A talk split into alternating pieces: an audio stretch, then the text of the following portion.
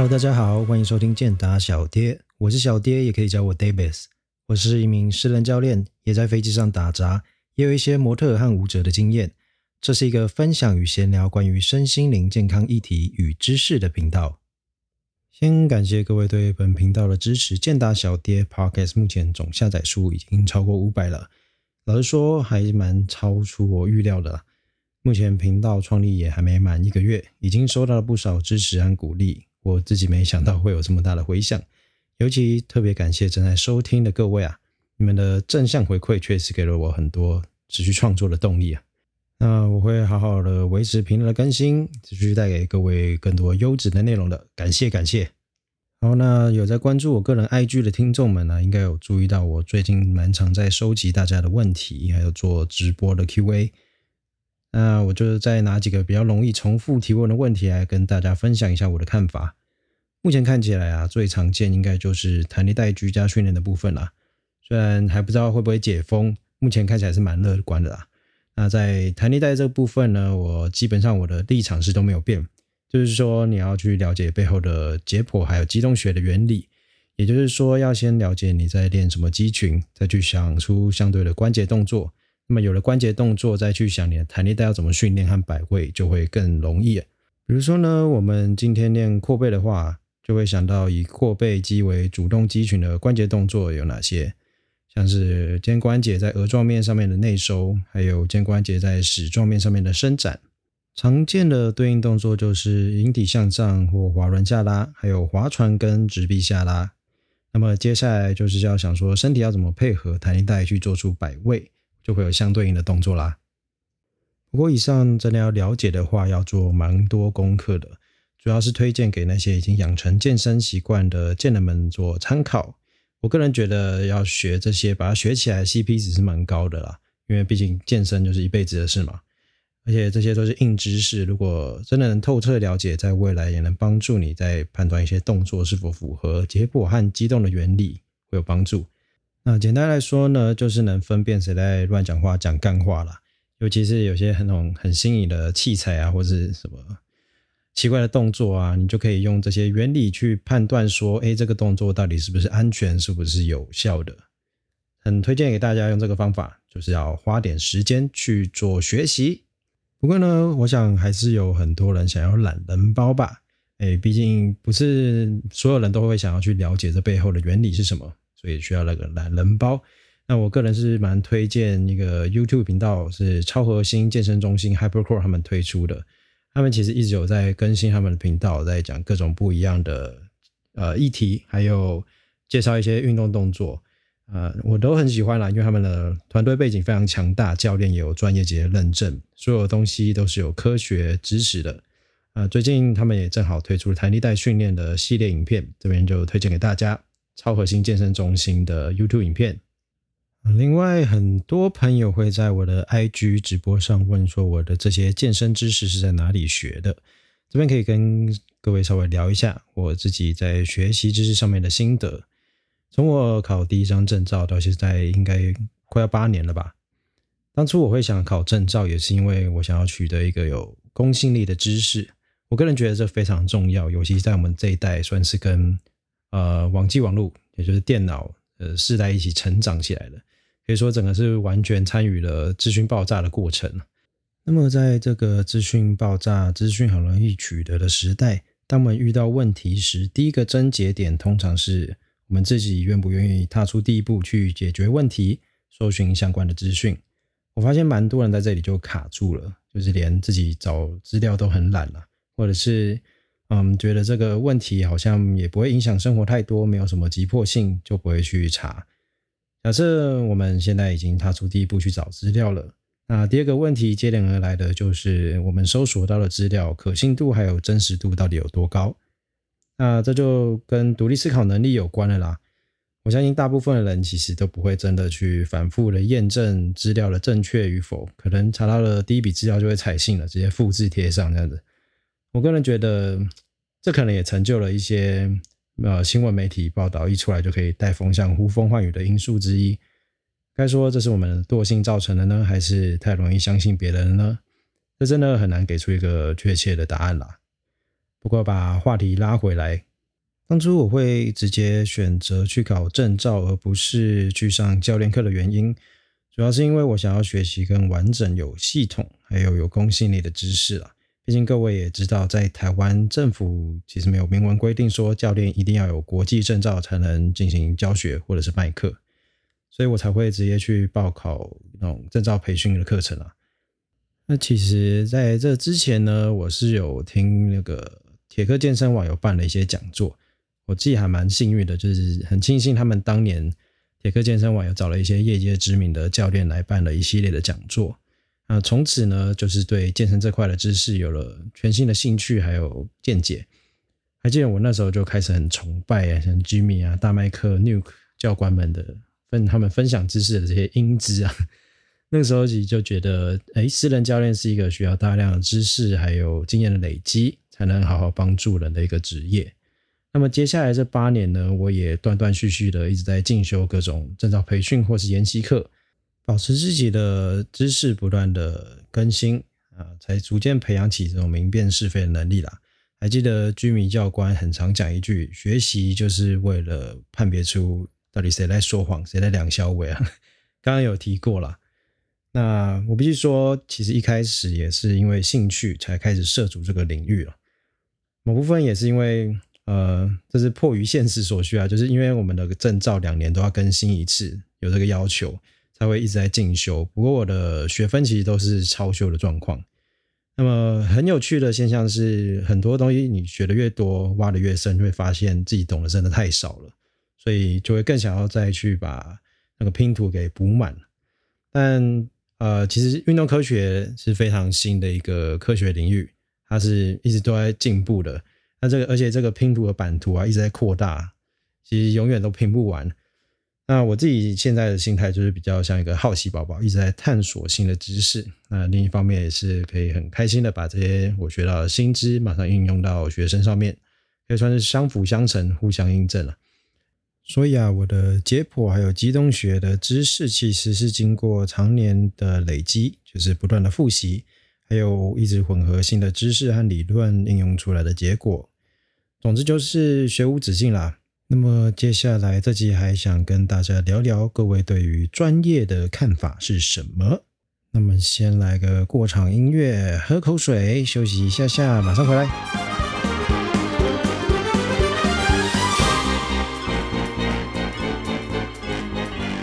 上次在网络上滑脸书的时候，看到一个很有趣的图片，应该是网络迷音啦。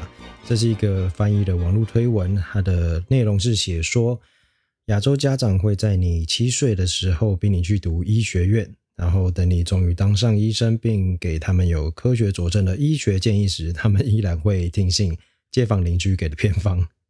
呃，在这边就先不讨论亚洲的权威教育方式啦。嗯，我觉得很有趣的是，作者用一个很幽默的口吻来诉说一个专业不被尊重的事实。那么，我们就先来讨论一下专业是怎么定义的吧。我稍微查了一下，在 Google 大神告诉我们，统整了一下，通常有分三个点啊。第一个点是指专业的形成是需要透过训练还有经验。那第二个就是关于职业伦理啦，在一个可以被接受的伦理行为规范中运作。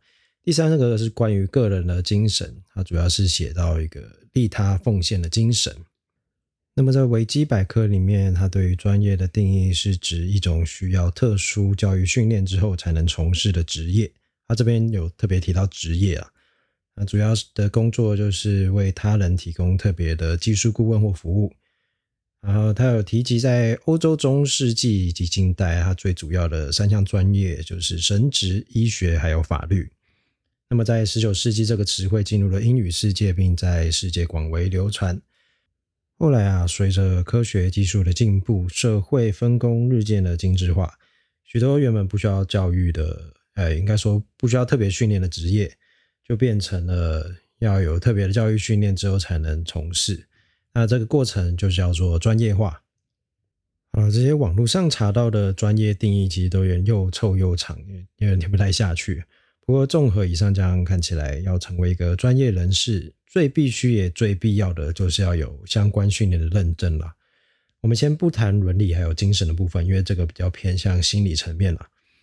呃，但就要成为各界的专业人士，以全世界的医学系来说，就要读四到六年不等，有些还不包含实习哦。加上实习以及不同的医院晋升制度，可能还需要更长的时间。光就时间和精力付出的东西，真的难以想象的多了。那么回到健身产业啊，刚刚有提到政府没有管健身教练是不需要证照嘛？那在这个时候呢，找到一个有国际证照而且有在持续进修的教练就格外的重要啦。那么这边可以给观众稍微参考一下，有国际第三方机构认证的，也就是 NCCA National Commission for Certifying Agencies，中文叫做美国国家认证机构委员会，在网络上有很多的翻译啦，我就记 NCCA 就好了。这个组织在之前的几集节目也有稍微提过一下。通常有 NCCA 认证的证照呢，就会比较公信力。在台湾比较常见的四大证照呢，就是 AC、ACSM、NSCA，还有 NASM 啊，这几个英文数字其实念起来都有点老舍。不过这边就给各位听众做一个参考，如果未来想要找教练，这是一个非常值得考虑的因素。不过教练跟医生比起来，证照或执照培训的时间确实短了很多啦。但毕竟大家关注的专业和主题不一样，啊，容错率也不同。尤其医生的容错率是非常低的，毕竟人命关天嘛。但我也不否认，教练的存在确实有比医生还要重要的地方，就是在于预防胜于治疗的这个环节。我自己读医管系的，我觉得预防医学是未来的大趋势。不过台湾在这方面的观念还是比国外慢很多啦。但我个人其实还蛮乐观的，尤其在这几年的台湾的运动的整体意识、健康意识抬头，大家对运动的接受度也越来越高了，尤其是健身这一块。所以呢，运动对于健康的维持、疾病预防的各种效益，各种科学文献也已经证实到整个爆炸多了。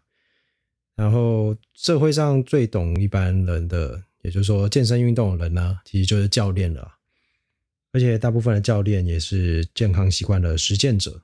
我认为未来预防医学的大饼会在健身相关产业，包含了教练、营养师啊，甚至一些健身辅具的科技产业，都会是非常有前景的。好了，这边有点扯远了，来回到专业啊。我自己对专业的认知是，只要通常在一个领域待得够久，自然而然就会有学习的动机和兴趣了。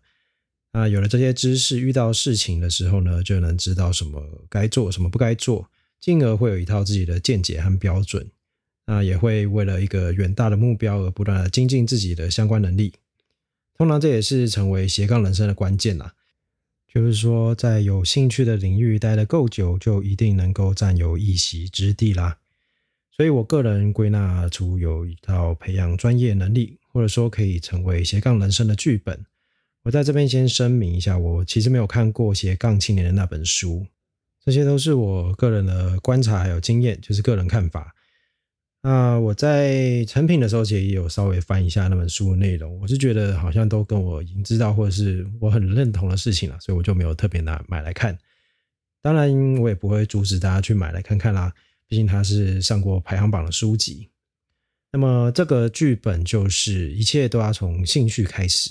一开始当然就会比较挫折，不过一开始也是最有热情的时候，所以一切都是很新鲜、很新奇，什么都想去试试看啊！要好好记住这个感觉啦。那么接下来就是维持接触这个感兴趣的领域好几年，没错，这个要培养专业技能都是用年在计算的。那在这个阶段，我觉得最重要的就是要时常提醒自己的初衷是什么。所以刚刚才说要记住那个一开始的那个感觉，因为这跟我们之前在节目一直提醒大家的那个为什么呢？自己的那个为什么是非常有关系的。因为这个为什么能在低潮的时候引领我们找回最初的自己，那个无所畏惧、勇往直前的自己，并且好好的坚持在这个道路上面。但我必须说呢，大部分的路其实都是没有尽头的，因为就像我刚刚讲的一样，越深入学习会发现自己越渺小。所以后来这个就会变成一个终身学习的旅程。以上这个剧本比较像我自己的经验谈啦，也就是说要怎么把一个兴趣逐渐培养成专业。那在不同的专业之中，会有个斜杠人生的剧本。那么还有另外一个剧本是比较常见的，就是为了工作而接受公司的教育训练，而成为工作上的专业人士。这个剧本就比较常见啦。但我个人认为啦，为了工作去学习的这个内在动机会比较不强烈，因为说穿了就是为了混口饭吃嘛。不过，毕竟身处在现阶段的社会，我们还是要工作来换取报酬。当然，这也没有什么不好。只是提供一些不一样的剧本和想法分享给各位。我个人是觉得啦，嗯，如果我们这一生也只是为了工作赚钱而活，那也太没意义了吧。